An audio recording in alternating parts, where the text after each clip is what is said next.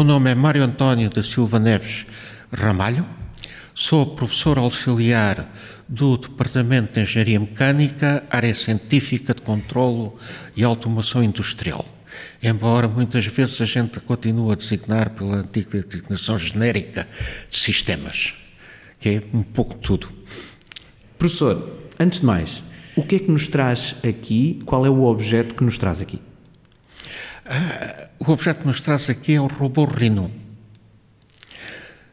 que é, ah, tanto quanto sei, um dos, se não o primeiro, um dos primeiros robôs que houve no Instituto. Antes de mais, uma curiosidade. Ah, porquê o, o nome Rhino? Rhino é a designação comercial.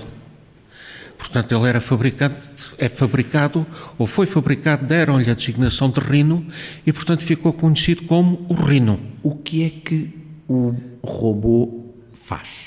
O robô move-se.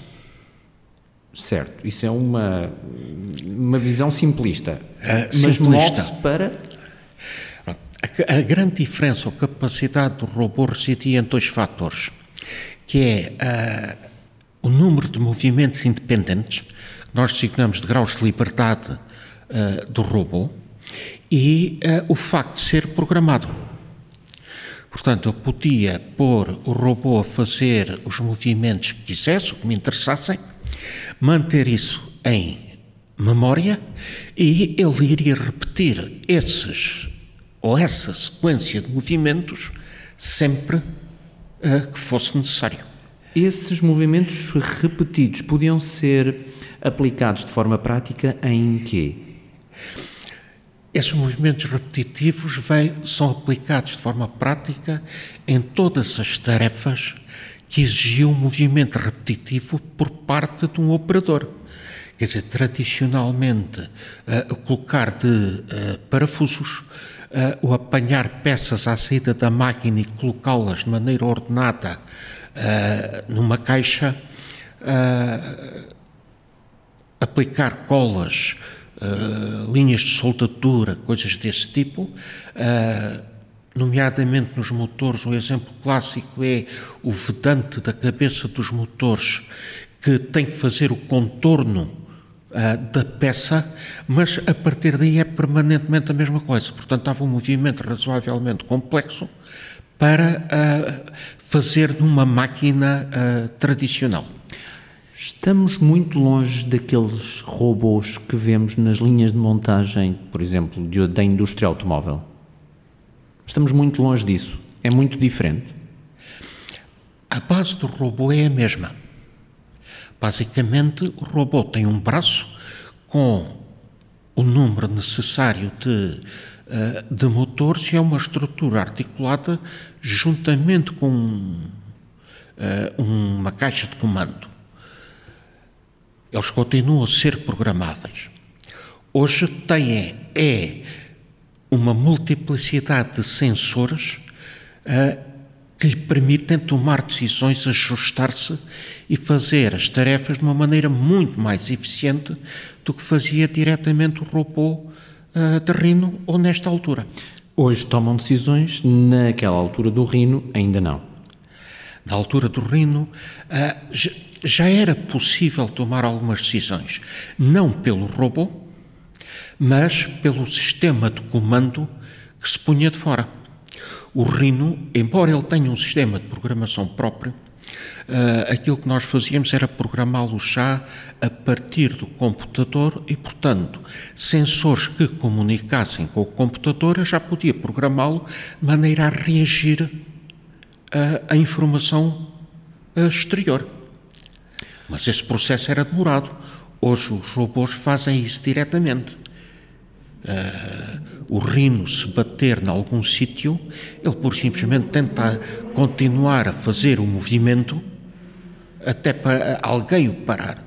Hoje os robôs atuais não, se detectam uma colisão, por simplesmente param e invertem o movimento. Era isso que eu lhe ia perguntar. Uh, neste momento, os robôs já tomam decisões se algo corre mal, por exemplo. Numa linha de montagem, se algo correr mal, a partir do momento que há um pequeno acidente, um pequeno incidente, tudo, todo o resto da linha de montagem pode ficar uh, afetada por tal. Mas tomando decisões, por exemplo, a linha de montagem para, por exemplo, é isso? Ah, não, atualmente, ah, e aquilo é feito por, por exemplo, alguns fabricantes de automóveis, uhum. se ah, o robô tiver a colocar um parafuso, ele mede o número de voltas que o parafuso deu. Okay. E se ele não der o número de voltas respectivo, ele sinaliza aquela peça como necessitando de atenção uh, suplementar. E nessa altura ela é afastada da linha principal e, e verificar se se poderá continuar ou não. Okay. Noutros casos, quando é feito a abertura para uh, pôr o parafuso, o sistema que a faz diz qual foi a profundidade que obteve. Uhum. E, portanto, aí, sabendo de antemão que aquela peça vai ter menos duas voltas uh, e que isso é suficiente, não compromete o desempenho da peça, o robô consegue ir buscar um parafuso ligeiramente mais pequeno e trocá-lo. Ah, ok. Portanto, isso são tarefas que neste momento já não apresentam uh, grande ou dificuldade. Professor, conte uma história deste Rino. Ou seja, primeiro, estávamos em que ano e como é que era o ambiente no técnico nessa altura? Eu entrei para o técnico em 1978, ah, acabei o curso por volta de 1984, qualquer coisa desse tipo, 1986, e foi nessa altura que, nas cadeiras dos últimos anos, comecei a, a contactar com o Rino. Uh, o, o robô foi utilizado e nós utilizávamos, ou comecei a utilizá-lo nas cadeiras de mestrado, para fazer trabalhos. Uh, era, na altura, uh, a fina flor da tecnologia, como se costuma dizer, uh, e, portanto, a gente tentou explorar o que é que conseguimos fazer com o robô e a informação que ele dava. Eu lembro o meu trabalho de mestrado na cadeira de robótica, nós reparámos que eh, quando mandávamos fazer o um movimento, ele ia dizendo, o robô, o rino, os motores são passo a passo. E, portanto, eu dizia-lhe ao motor 3, avança 10 passos. E ele seguiria dizendo quantos faltavam. E, portanto, se eu contasse o número de passos que faltavam, eu conseguia saber se ele estava a bater em alguma coisa. E, portanto, aí nós conseguimos inverter-lhe o movimento e tentar deslocá-lo para um dos lados. Disse-me aí que uh, o professor e os seus colegas iam tentando ver o que é que conseguiam fazer com o rino. O que é que conseguiram fazer com o rino? Há algumas tarefas repetitivas. Uh, Lembro-me que este foi o meu trabalho. Houve uns colegas que tiveram a fazer todo o, o modelo matemático uh, do Rino, uh, que não é assim tão simples quanto parece, porque há ali um, um desfazamento a meio uh, que dá cabo da, da matemática e tarefas desse tipo. Acho, acho piada que, que diga que neste assunto particular, a matemática não é uma ciência exata, porque há ali um desvio.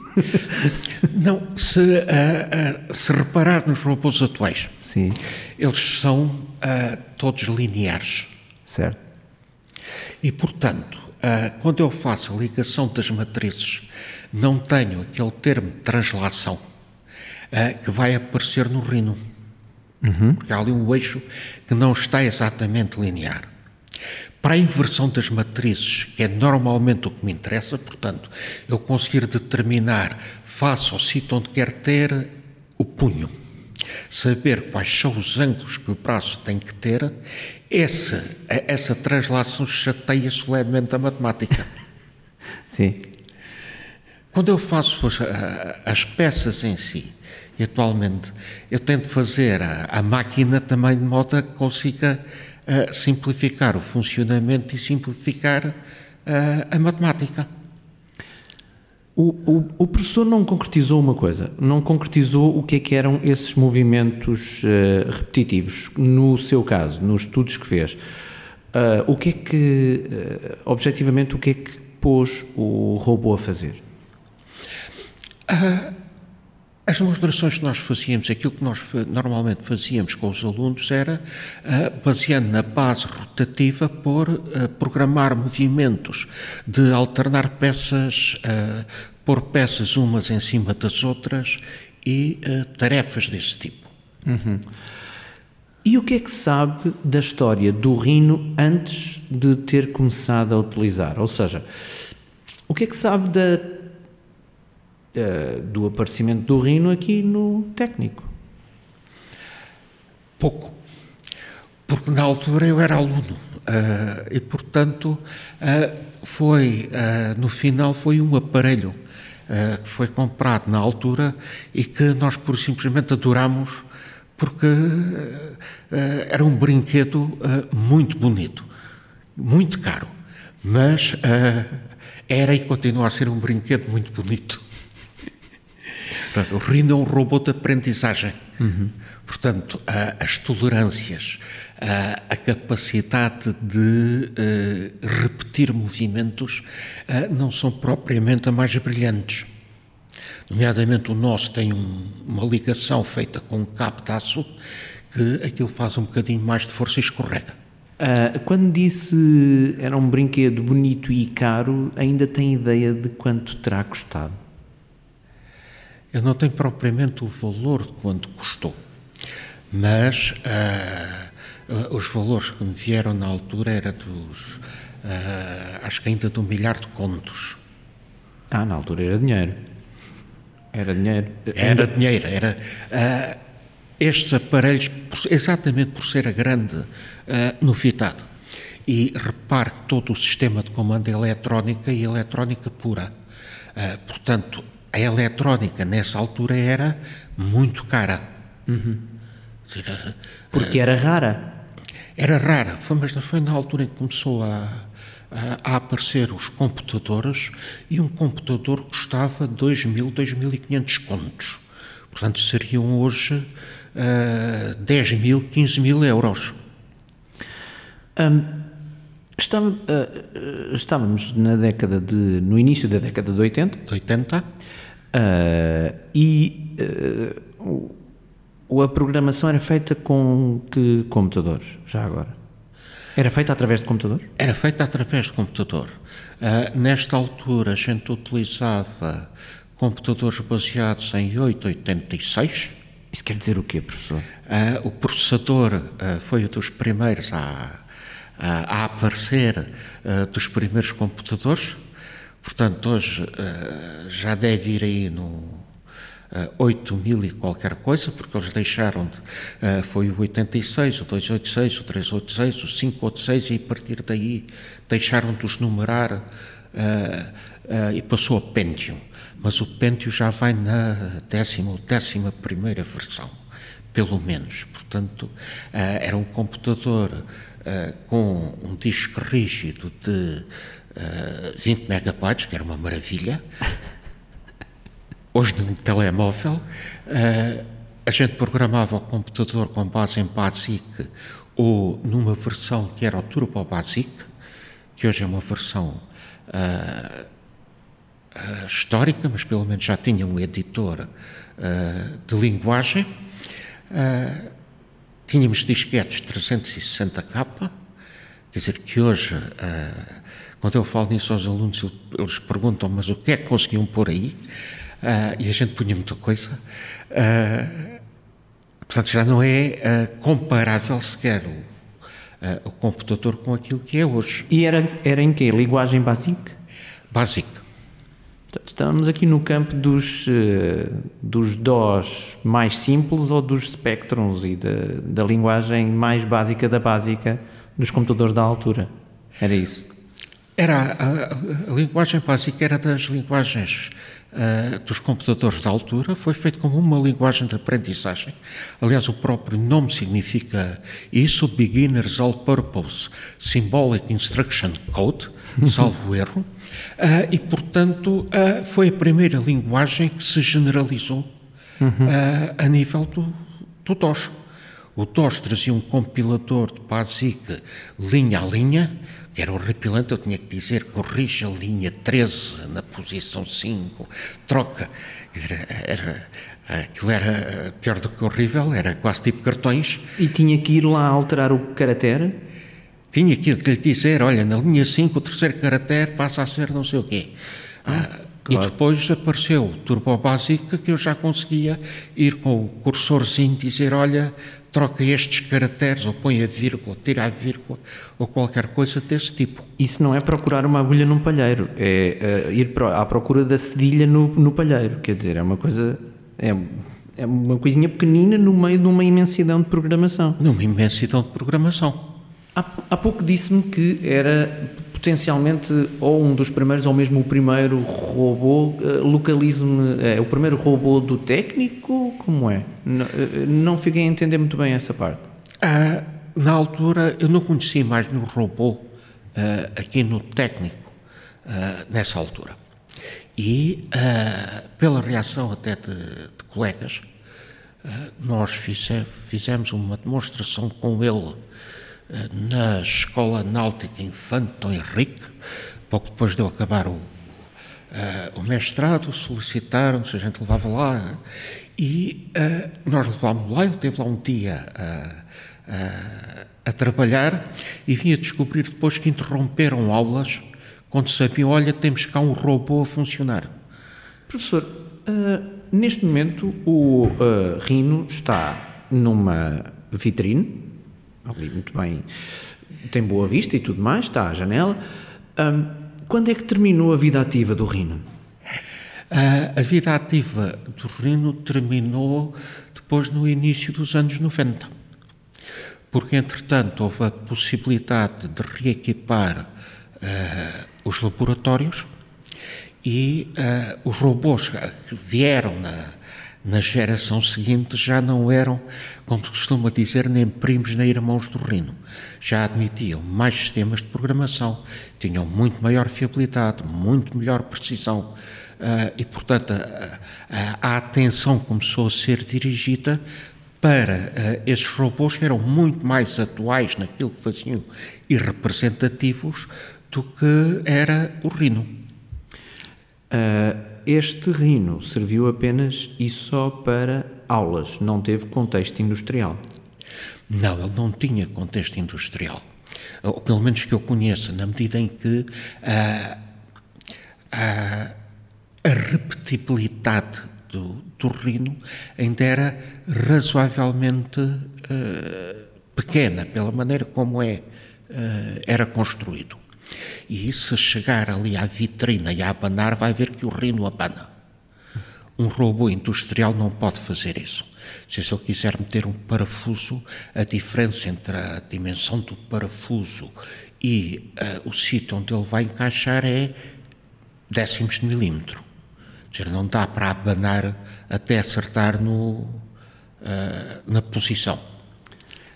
Era limitado, estamos a, admiti-lo, mas acha que inspirou os alunos, alguns deles pelo menos, a irem para a robótica, uh, para robôs muito mais elaborados e muito mais fiáveis que este? Sim, claro. Até porque parte dos desafios que se puseram com o Rino vem-se a pôr com os robôs a seguir. Certo? Portanto, como eu costumo dizer, aquilo era um brinquedo muito interessante, caro, mas extremamente interessante, e portanto estava para desenvolver uh, todas essas aptidões, uh, desde uh, o esquema de programação aos problemas que adivinham da falta de repetibilidade, fiabilidade, etc., com o Rino que se põe à mesma nos, nos robôs seguintes.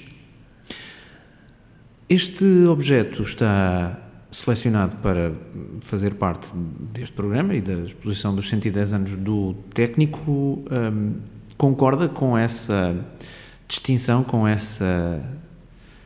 Concorda que tem importância para, para, para, esse, para essa distinção? Uh, concordo, concordo muito. Porque é um dos objetos que uh, marca em grande parte uh, o início de toda a transformação industrial que está a assistir neste momento. Dizer, na altura isto era absolutissimamente fabuloso. Dizer,